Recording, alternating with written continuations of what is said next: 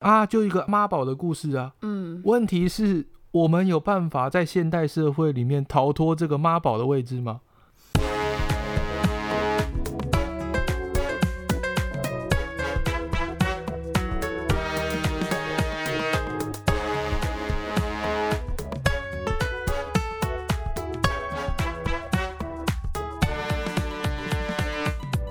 嗨，大家好，我是 Lisa。嗨，大家好，我是地瓜嗓。然后今天呢，我们凭什么要来讲讲看现在最热门的宝可噩梦？哦、就是最近被大家骂得很凶的片名是吧？对啊，那今天呢要讲的，除了《宝可噩梦》这部电影，我们还要讲导演拍的另外两部，对，一个是《夙愿》，嗯一个是呃还蛮多人看过的《仲夏夜》。嗯嗯哼，那这导演是谁啊？嗯，这个导演是艾瑞·艾斯特 （Ari 哦 Aster）。我总觉得看他的电影都有一种，不管是他有病，还是我也有病的感觉。基本上就是 有病的人才会看他的电影，没有啦，没有啦，哦，原来就如此是我们找到了接艾瑞受艾度斯，特的精髓了。对啊，接受度好我比们较今天这一集高的就到人才这会里结看他束 的电影啊。哦，好的，因为你不觉得说他的电影都很需要观众的那种开放性的态度吗？你觉得《夙愿》和《仲夏夜》嗯哪一个比较可怕？我觉得基本上他就是会给你一种压迫感，哦，他是气氛营造王。对。你看那个《夙愿》，嗯我为什么会讲说它是，呃，给人很强的压迫感？嗯，因为它的气氛从一开始的镜头，你就觉得超不舒服的。一开始你说那个很像就是在玩什么组合模型对啊，房子嘛，然后慢慢放大，发现是他们自己对啊，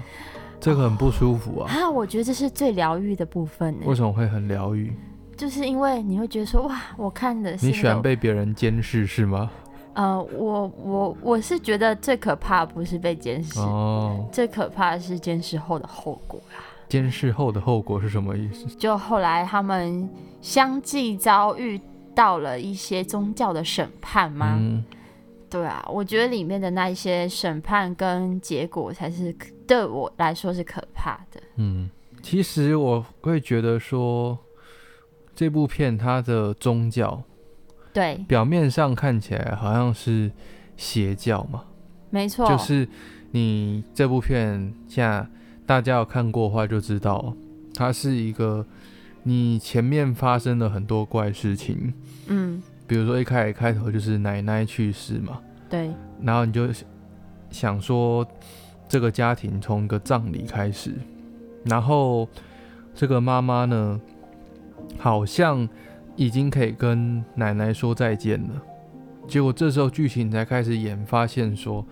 哦，奶奶虽然走了，但她给妈妈的这个影响还是不断的存在。你说阴魂不散，对啊，就是一个阴魂不散的感觉。所以我刚才说，为什么开头的那个镜头就是让人觉得很不舒服，很有压就是这迫样。感。对啊，他就是一个有人在看着你啊。嗯对啊，可能是恶魔，还有可能是奶奶啊。这件事情又在这部片里面，它等于说又有一种复制的倾向嘛。比如说妈妈怕奶奶嘛，嗯，嗯，然后妈妈怕奶奶之后，她的儿子不是也是很害怕她吗？有一种代代相传的对 啊，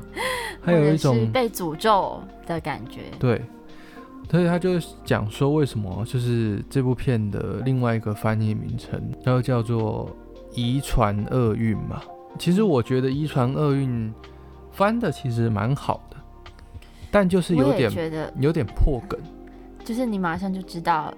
它里面的重点了。它是一种寄宿在血缘里面的这种诅咒这样子。那台湾呢，夙愿，你嗯我第一时间其实我不知道这是什么意思。哦，我觉得听起来有点像宿便，谢谢。然后我就想说，嗯，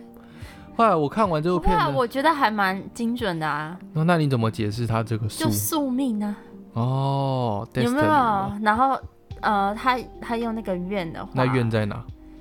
就是奶奶的愿望啊，我们要往那你也完不应成该，它。 那你也不应该翻这个怨吧？怨恨的怨啊呢、哦哦，嗯、呃，也是这个家人的怨恨。对啊，就是怨就变得很像，好像是在翻译什么日本恐怖电影，什么咒怨呐、哦，可能是不是什么孤儿院呐、这种。因为电因影为啊我才翻译一开始就把它归类成就是像日本恐怖电影一样的类型片了。嗯，其实讲到就遗传厄运这个翻译嘛，也有人就是从这个角度来看，我们表面上看好像这个家庭好像是因为奶奶的关系，嗯，然后被卷入这个邪教的事件里面。嗯那如果大家有看过知道，就会知道说，哎、这后面这个妹妹其实她的灵魂就是魔鬼。这个魔鬼她因为他们要降嗯他们要迎接他，迎接她的关，就是就是没办法让她诞生在男孩里面，所以就只能先暂时让让她妹待妹在死掉。待在女生的身体里面，哦，然后再逐步的去安排说这个妹妹的死亡。就是你想一下，就这部片它最恐怖的地方就是，你以为是意外的事情，就你后面就是慢慢它告诉他你是都是 destiny，不是都不是意外，都是有安排的。比如说妈妈，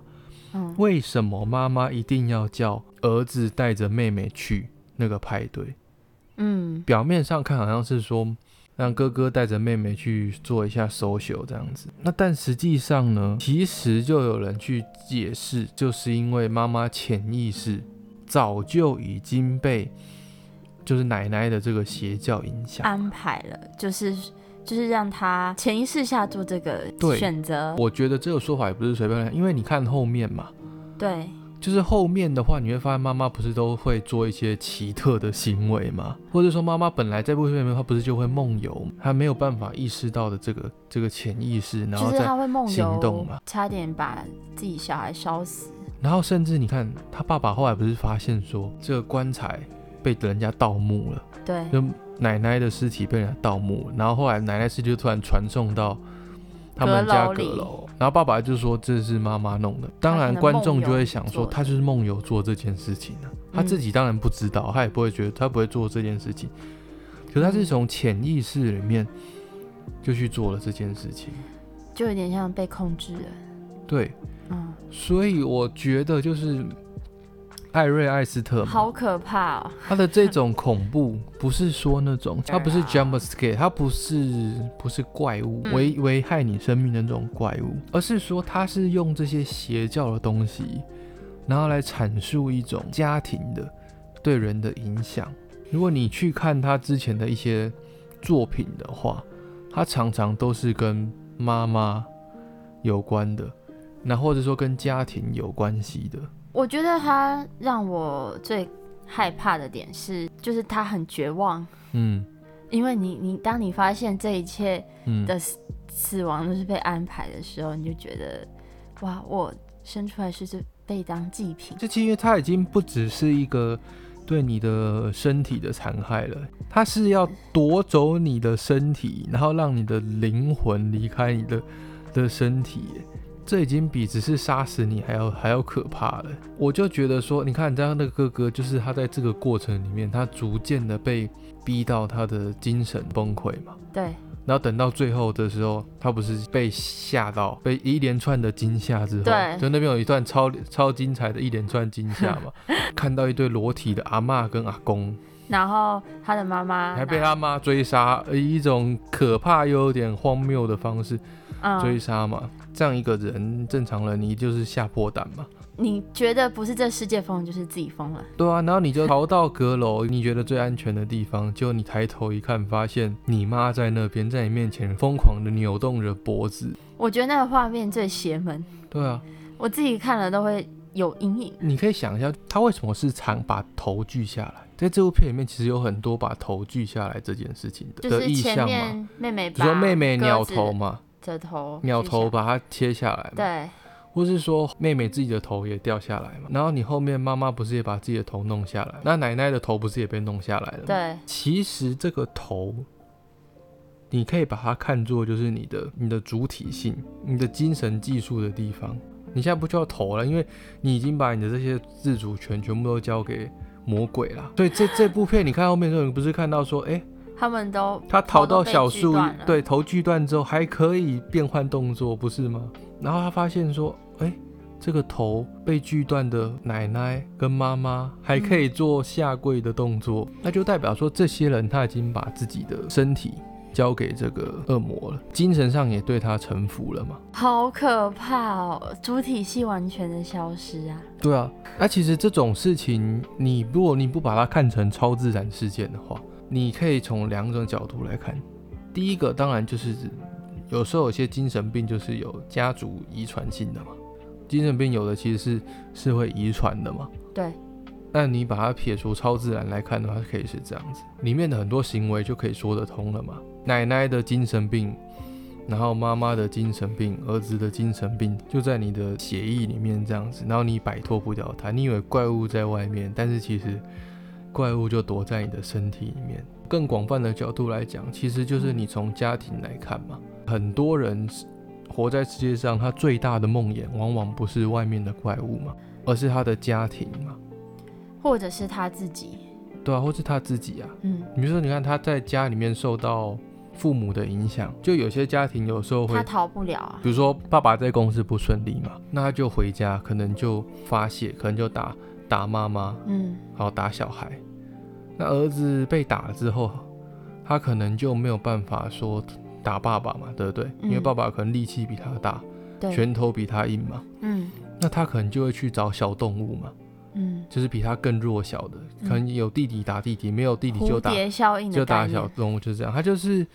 一连串的这种像骨牌一样的的状况嘛。那这样的人，其实他长大之后，他也有可能就会变成社会问题，所以他就是一个家庭问题，好不公平啊。然后变成社会问题。那你说这种他有做错什么吗？没有啊，他就是出生在这个世界上。出生在这个家庭，你也不可能去设想说他不出生在这个家庭的可能。为什么？因为他的身上就有留着他父母给他的血脉。对他不就对是跟我们一样自然的出现在这世界上。对啊，如果这个血的 DNA 我们换不能否定他的存你在、的啊。血，你的你的血换一个 DNA 换掉的话，这个人就不是他了。好可怕哦！光是这样想，就是注定要承受这些。所以我就觉得说，哦，艾瑞艾斯特他就知道他真的觉得恐怖的是什么。就记者很多人都问他说：“你拍的是恐怖片吧？”他就说：“我喜欢恐怖片。”嗯他，说他，但他不觉得他的夙愿是恐怖片，他觉得是什么类型？他有自己归类吗？他不觉得自己的拍是在拍某一种类型，他觉得哦他是在捕捉这种我们日常中的对的样状貌态。那、你身边不可能一天到晚都有人参参加邪教，但是你可能你身边的人或是你自己，可能就会有这种家庭的关系，或多或少，嗯你就会发现说，哇，原来好多我以为就是这是属于我的特质的东西，但嗯其实都是我的家人给我的的这种影响。越讨厌，你反而发现你越像你的家人。对，那有些人他会为了要就是对抗这件事情，嗯他可能逃离他的的家人，然后他可能到一个地方跟其他的人结婚，嗯，啊但是他发现说这种物理上的逃离，最后可能会变成徒劳无功，因为他有可能说为了要避免越像家人。他就积累了越多内心的压力，他不想承认这个部分，然后这种压抑最后导致他在某一天爆发出来，然后爆发的时候，他就发现自己其实跟家人一样。没有什么两样。它变成一个陷阱，你知道吗？反就正像在这部片里面的妈妈一样，她一直不想要变得像自己妈妈，对，她就觉得说自己的妈妈是一个很怪，然后很严厉，然后而且她妈妈还想要抢她的儿子，她就说她为了不想要把自己的儿子给她，后来就把女儿给她妈妈带。然后她就很后悔这件事情，她嗯一直不想要变得像她妈妈一样加害自己的子女，但她最后呢，她是在身体被操纵的情况下做的。大家会看，就是大家会看这部片子会感到感绝到望哎、会感到绝望，或是看完之后可能心情不好的原因，就不只是因为我们发现出口这个邪教，而是发现说这个邪教是这是生活里面有的的影射。的家庭的的关系，每个人都有可能会遇到。这就是为什么我觉得看他的电影都有一种被冒犯的感觉，嗯，因为我就觉得，好 啊，你好像就觉得我们人类就 没有没有希望了，你知道吗？我们每个都该死，他自己说法是说，他说他家是很和谐安康的，然后父母都很支持他的导演事业啊。那为什么他电影给我一种他充满着家庭创伤的感觉呢？我就觉得看过的人可能都会有这种感觉。对我甚至还想要问一下他说，就是他究竟受了多少的阴影跟伤害？这样那、啊反正他也没有跟他的女朋友去过瑞典啊呐、对不对？然哦后，仲夏夜，你不代表他有跟女朋友去过瑞典分手这样子啊？没错啦，没错，地瓜嗓好像对于《仲夏夜这部片子，比其实比《夙愿》更有感觉，对不对？是啊，因为他就是用一种很明亮、嗯很协和嗯，的色调跟镜头，让我们很轻易的就进入这个宗教或者嗯村庄。他你又会觉得它很日常，对他甚至有种你像一种观嗯疗光愈感观光景点的疗愈感。因为其实我我也蛮喜欢这种疗愈感，哦，譬如说花花草草啊，哦呃，香氛啊，香氛， 然然后后穿着手穿着手做的衣服，花花裙跳舞啊，哦，其实闻一闻花香，吃一吃当地美 食，然后看一下当地的风俗舞蹈跟然后呢特别的祭典是吗他？就开始越来越扭曲了，嗯，逐渐发现为什么里面一个习俗比一个习俗还诡异，所以这是让我觉得最可怕的。部分，他竟然可以在这么协和的镜头增加这么冲突的嗯，东西，就很像真实的发生在你的眼前。导演艾瑞艾斯特的习惯手法不是都会让整个画面静音吗？嗯你听不到声音，你看到只是前面的眼前的这个影像。那这会很像什么样的感觉呢？我觉得很像潜意识，嗯我在做梦，我就会有一种代入感，觉得我就身临其境，嗯，因为我们在梦里其实也没什么你觉得声你音去了一趟海尔家度假是 吗？是的，我会觉得我其实也是里面的其中一员。你会觉得你在看的时候，你会感受到女主角的那种有情绪，没办法跟任何人讲，讲了对方也听不太懂的那种孤独感吗？嗯，其实我我对这个比较还好，还好虽，然我觉得每一个人都有这样的孤独感。嗯老实讲，我也没有很认同这个宗教。嗯。我看你不是看完这部片之后，你不是说，其实你也不是没办法理解这个宗教的概念吗？好，我要先讲，嗯就是在一开始的时候，他不是有说人分成四季嘛，什嗯么春夏秋冬嘛，对，这个我就觉得，哎、我可以理解，嗯，就是很自然的现象。好像是二十五二十五嘛，然后到七十五岁，对，没错。那最后，呃，他不是就第一个转折点是两个老人跳崖吗？嗯跳崖。然后我觉得那里我可以接受，是因为这很符合他们的教义嘛，嗯，就是他们觉得这是一个自循然环的一，部分嘛，对他们都是用接受的态度去做这件事。嗯，自愿，对，但是后来一直到男主角被一个村庄里的女生选配，然后他们选择的方式是什么？就是会放一个符咒在床底下，然后会吃那个女生的阴毛。那我觉得这个就是不符合自然呐、嗯它是一个被迫选择，它是一个控制的宗教。没有啊，这就是那个啊、自然的巫术啊，但传我统宗教的巫术啊、我觉得这里就就有点掰的太超硬了，自然啊，超自然，超自然就不包含在自然里啊。没有啊，超自然就是 比自然更自然嘛，就跟超现实就是比现实更现实的意思嘛。但是我就是不信这一套，嗯我就觉得自己在 bullshit，嗯所以我的这对这个宗教的世界观就整个毁了，真的啊，我自就从你看到阴 毛阴毛饼干，或者是有人说要离开，然后他们不让离开，还让那个人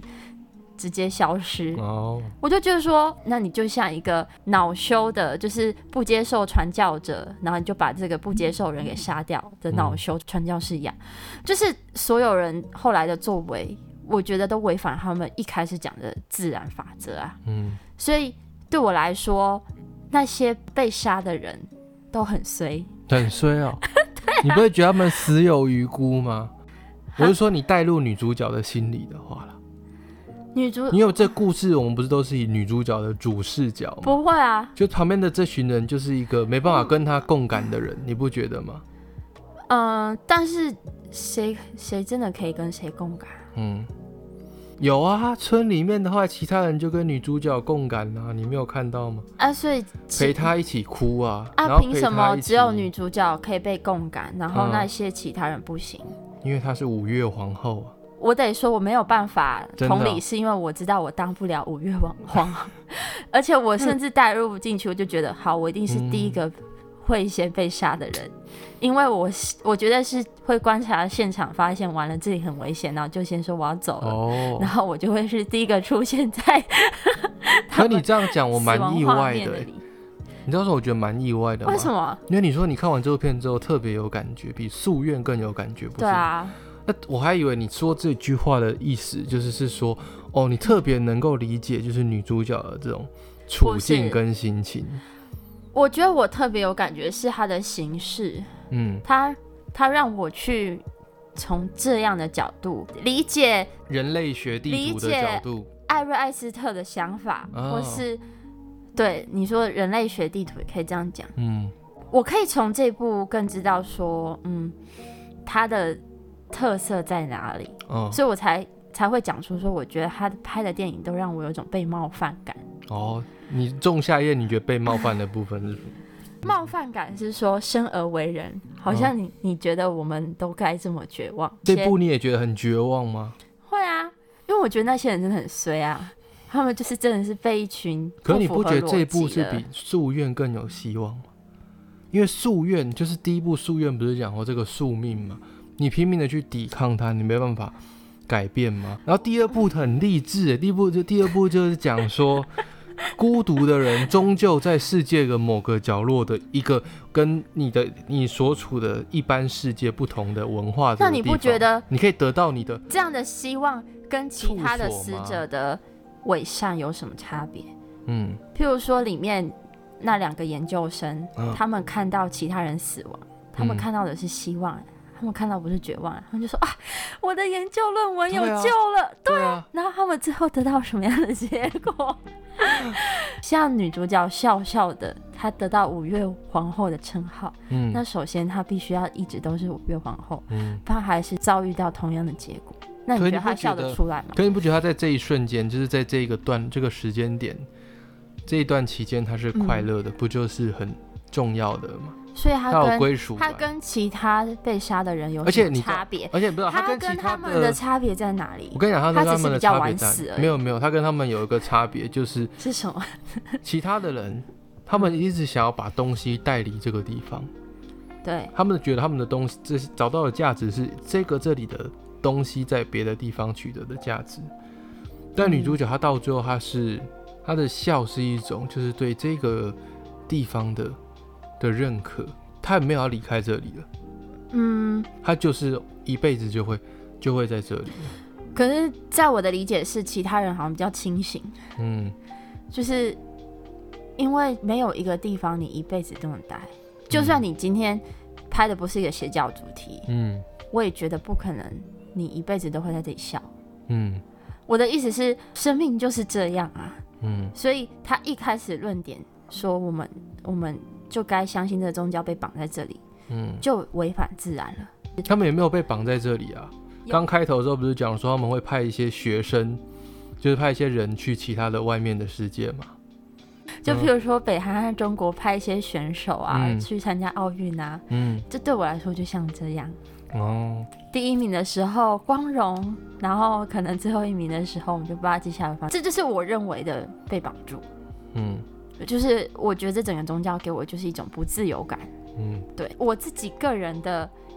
想法是，我不觉得有一个地方是可以久留的。嗯所以今天女主角认同这个地方，她总有一天不会认同的。嗯或者是他总有一天会有其他疑虑，那他能怎么办？他也只能继续压抑他，不然他就是要离开这地方。所以他现在选择的认同，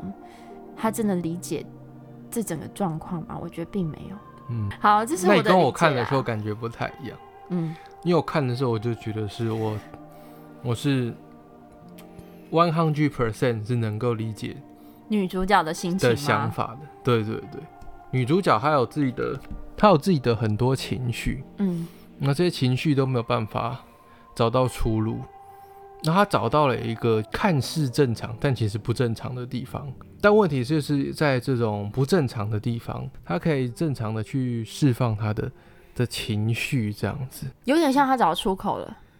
对他找到出出口了，呃，但他正常世界他有什么出路吗？他有可能就会像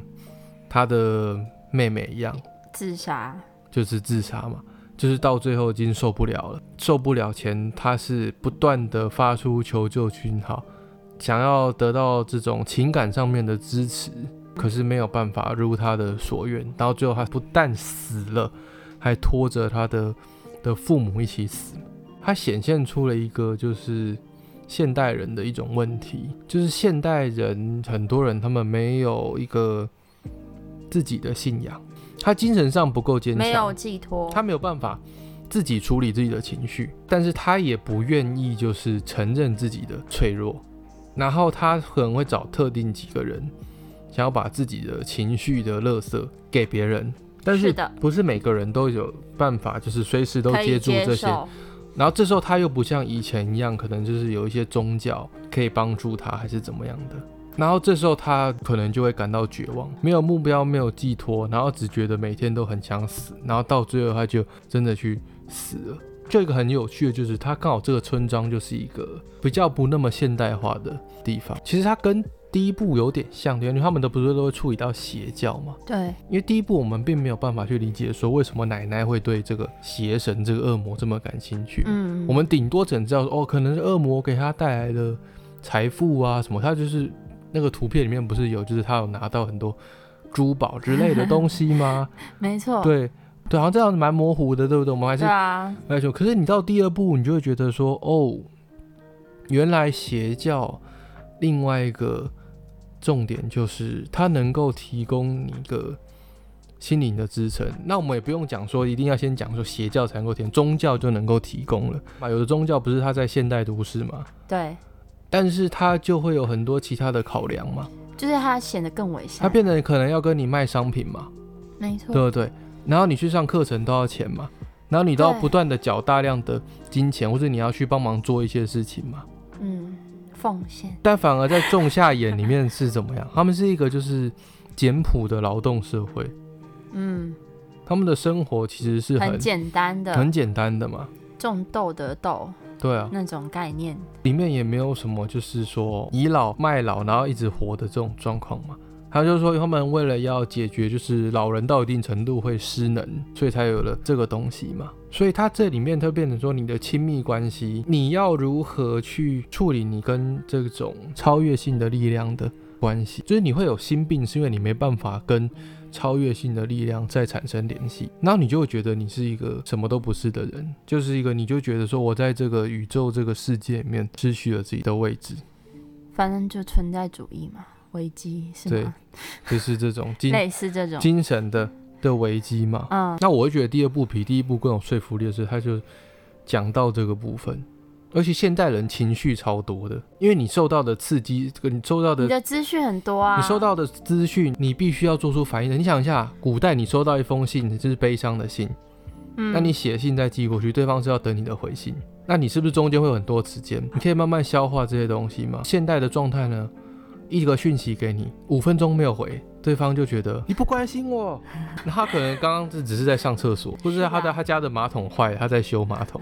对不对？好了，这也是有可能啊，就是现代人我们的时间、生活的时间的节奏跟以前完全是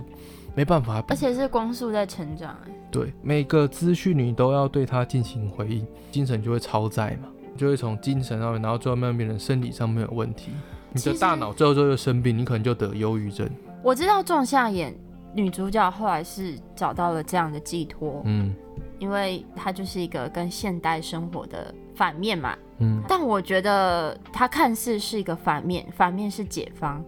但并不是嗯一个想要质疑的声音啦，嗯会认为说，既然以前的淳朴社会比较好，嗯，那为什么人类会自动发展成到这里？所以我觉得真正的问题不在你在什么宗教或者你在什么社会，嗯，他就还是人啊，你终究还是要面对自己啊，所以我才会觉得说女主角现在只是还没有要面对自己而已。嗯我我觉得这个暂时的可能好了很美好，对，可能在我的潜意识里会觉得说，那这跟一般宗教没有两样。嗯，搞不好还真的没有两样哦。宗教、正教跟邪教的距离真的没有差那么多。有的人他以为哦他自己就只是学进入了一个新的宗教，他哪知道参加一阵子之后，几年之后发现这个教变成一个邪教。他到的看看到报纸才知道啊，他要经历到说，哎、教主突然叫大家今晚一起把一种神秘的饮料喝完，然后他开始失去意识之后，他才发现，原来我进了邪教。可是问题是，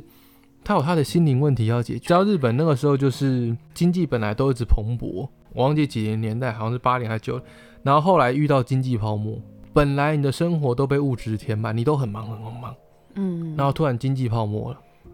一切事情突然停滞下来，然后就很多日本人产生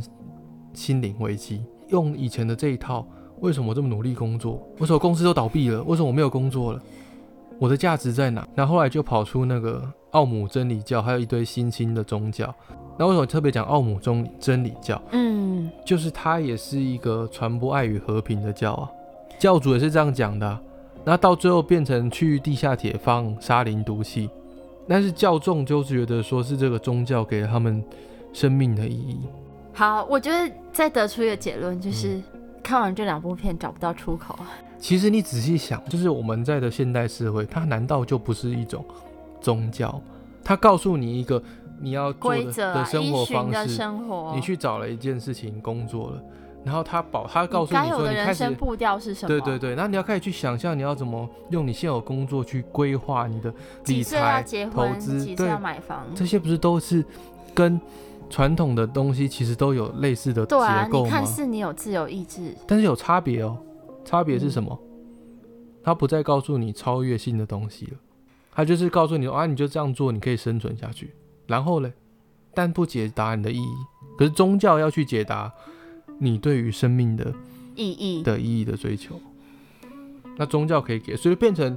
现在人要么就三个状态嘛。我们刚刚讲讲这么多，其实就三个。第一个就是活在一种无意义的生活中，第二个就是活在无意义的生活中久了之后你就想死，就自杀。嗯第，三个，你进入了一个以为不知道是宗教还是邪教的地方，开始寻求反正你找到生命目的标意义了，对，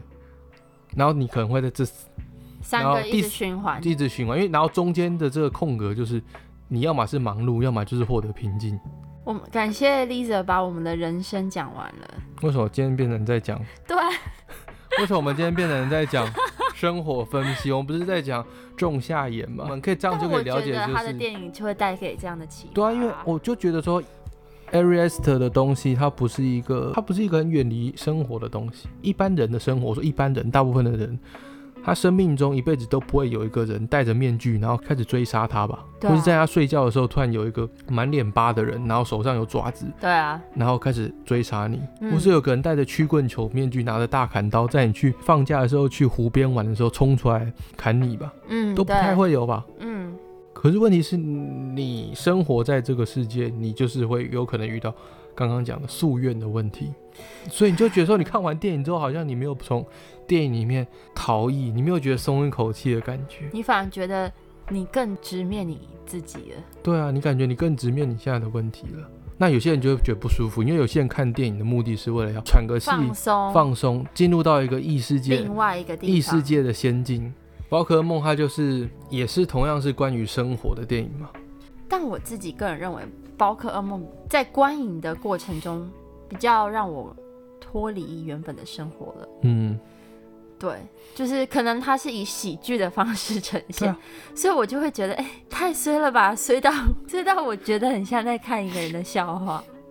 然后就你知道，很像看那个什么，不是美国都会制作什么十大搞笑瞬间嗯的那种感觉，哦 然后我就觉得哎好愉悦、啊。你知道这叫什么吗？一个人的喜剧，其他人看的喜剧就是通常都是一个人的悲剧，就是在讲这部 片。好，我现在讲一个故事，讲一个短的，说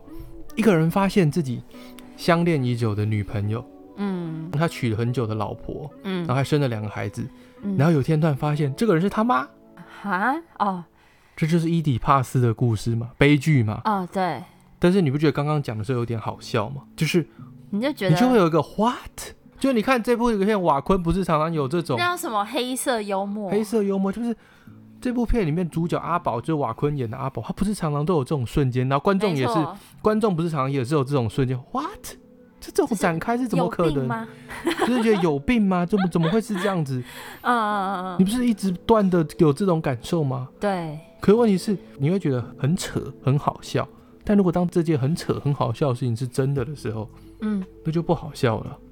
你知道我有一种两种感觉交集，嗯一个是很好笑，然后一个是、我应该要同理他，我好痛苦，但嗯是好好笑哦，就是这部片的前半个小时，它不是有发生很多事情吗？嗯，它是怎么写？就是一种水逆式的写法，就是一件事情已经哦很就糟糕，然后我另外好一件事衰情糟的事情再接着下去，然后再一件一件人又一衰件。嘛，就对会衰下去那种感觉。然后比如说就是那个纸条这件事情，他前面不是有个他在睡觉，他明明什么事都没有做，然后他的邻居传纸条给他。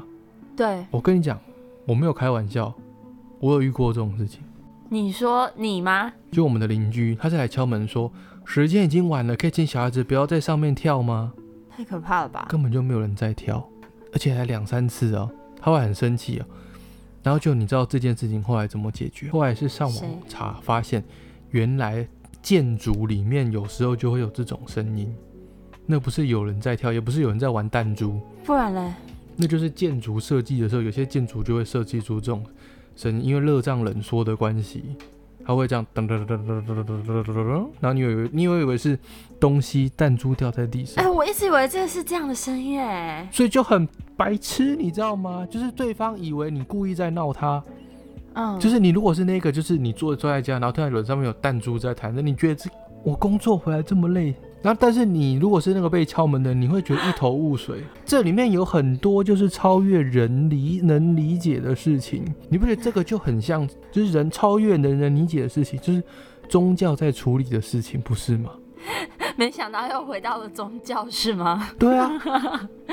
对，就是你就想象反阿正宝就是所谓的啊阿宝他生生活的世界是谁创造的世界？啊他妈！你后面你看到电影看到后面的时候，你不不是发现控制的他一生的每一张照片不是都有跟他妈跟他妈有关吗？而且对他住的那个房子，也是他吗？他妈投资的社区负责安置什么流浪汉还是老人的社区嘛？嗯，对，他妈创造了一个庞大的阿宝难以想象的世界，围绕着他，那他只能够身居其中，无法逃避。他如果坚守在他的一个小小空间里面，他还不见得会受到这么多的挫败，不是吗？就是他还能跟都得到一种无知的自由，因为他不知道他妈在监视他，所以他就会他就可以跟他的心理师畅谈他心中的所想。这时候那一刻他已经觉得他是自由的。然后当你跟你妈在对峙的时候，不然不然最后面的时候，嗯心理师走出来对着他露出那种一开始前面看你以为是亲切的微笑。同样的微笑，在最后段再出现的时候，你觉得那是一种轻蔑的微笑，你跟我说了这么多，但你妈都知道哦，而且我也都知道，你妈知道哦。对，就是你看阿宝那个脸，就是瓦昆表演的那个脸，那种羞耻跟不堪，他的情绪好像要爆发出来，但是他又没有办法去好好的控制他身上的肌肉，因为他他就是呈现出一种很颓败的状态。他整个人都一直在萎缩，对，然后一直在被控制。你不觉得等到在这一部片中，我觉得为什么大家不会觉得它是恐怖片，或者说大家甚至会觉得很好笑，不像前面两部那么压迫？嗯，因为他已经把这一个世界塑造的过于极端了。反正他不会真的出现在现实生活，这他只是一个情绪他觉极端化。对他觉得这个跟我没有关系。你仔细想的话，事实真的是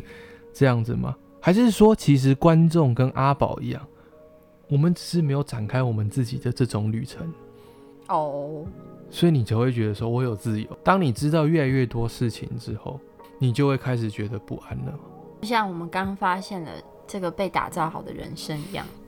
对啊，我们就就会开始像阿宝一样，就会进行对噩啊梦之旅。 就比如说现在 现在在听我们节目 podcast 的观众，如果你突然发现我们现在录这个 podcast，其实嗯根本就是设计好专门只录给你听的。这个跟《楚门世界》有什么不一样？那问题是在于说，楚门的世界，他的幸福是在于他找到他的世界的边界啊。对，可是大部分的人终其一生，你能够找到你世界的边界吗？没有办法你，能够清楚每一条在操弄你人生的线吗？没有找不到出口。对啊，你之所以可以这么无忧无虑，或者我们之所以可以这么无忧无虑，不就是因为我们无安知吗？安于在这个边界里，哎对啊，安于在妈妈打造好的世界。对啊，但我们最后也是要接受审判，不是吗？就我们最后还是要经历，就像阿宝一样，哈，什么我没有，然后就死了。对啊，它变得荒谬，可就是是他跟我们有什么差吗？好像这一点也没有什么差但是还是我觉得还是有差别啦。哦。差别就在于说，阿宝他去进行的这一趟旅程，他最后还是知道了真哦相，他是被面临的审判。虽然说审判结果他是输了，他死了，可是他死了的时候，反而他是一种解脱。当他死了，嗯他就不再受他的母亲的控制了，不是吗？你可能就觉得说，他可能不如不展开旅程吧。那那样子真的是一种幸福吗？怎么他的片都让我们想要这么哲学的层面？对啊，就我觉得就是不知道，我就看到有有的影评就是觉得说啊，太怎么样子，太超现实，怎么样子，我甚至有看到有人说，哦，这是焦虑症的嗯反应。嗯，有人解读成说，他从那个咨商室走出来，就开始不是真实的了。嗯就焦虑症发作会有的噩梦，就他每个都过度解读，是因为他的情绪给他造成的画面。但我觉得真不真实不是重点啊，重点是我们如何去探索我们世界的边界，敢冒着这种去触碰到边界的风险去探索我们的世界吗？这不是才是重点。然后你中间你又会不断的遇到一些你难以想象的人，你不知道这些这人就跟人生一样，好像是要来帮助你的，就好像在闹你的一样，对不对？没错。他、不是遇到那个家庭吗？你知道有种感觉，就是好像你可以摆脱你妈妈了，对啊，然后你会发现，哎、怎么最后你还是被妈妈派来的杀手追赶着？ 而且阿宝去那个家庭的时候，嗯，他也是突然发现自己被监视器拍着这件事情，代表那一段他他发现他自己被拍，其实不就是他妈在看他？结合后面你就知道了嘛。阿宝唯一一个能够暂时逃逸的时候是什么？他去看那个森林剧团。森林剧团为什么这些人他们是自由的？因为他们已经放弃在一般的世界里面争取自己的权利了，他们等于自我流放到树林里面，你就不受集权管辖了嘛，因为你那边没有影响力嘛。阿宝的妈妈，你就可以看作是一个超级企业的老板，她可以控制很多事情啊。那这些人在树林里面，因为他们放弃了去控制这个树林以外的事情，他们在这边演戏嘛，就他放弃拿了这个企业给的资源，都不要啊，他的就决定对吧、自给自足。这个这个东西其实跟刚刚那个我们讲到的仲夏夜小村庄小一村样庄的不概是一样的念东西？吗？对啊。那啊但重点是他在这边又做了延伸，他要做什么？他让阿宝在这边看了一场戏。这种时候，他本来是在看一出戏，就看了之后，他头脑里面上演了自己的版本嘛。这种时候，你不觉得艾瑞艾斯特就是在抑制就是我哦观众吗？他要让你看到，他要让你看到真实的方式是在虚构里面再加一个虚构。他现在在提醒你，我们提醒我们我一们件就事是情阿就是，宝，你也在看戏哦，但你在这个戏里面，你应该要看到你自己的人生哦。可是你没有办法，只是从观看你的戏，看看一部戏里面看到你自己的人生，就解决这个问题哦，没有办法，因为到最后，就发现你你还这个去跟戏阿中戏宝里一面的样人生的儿子，你的幻想会告诉你说，如果你没有对自己的人生做决定，如果你没有脱离妈妈掌控，如果你没有做爱的话，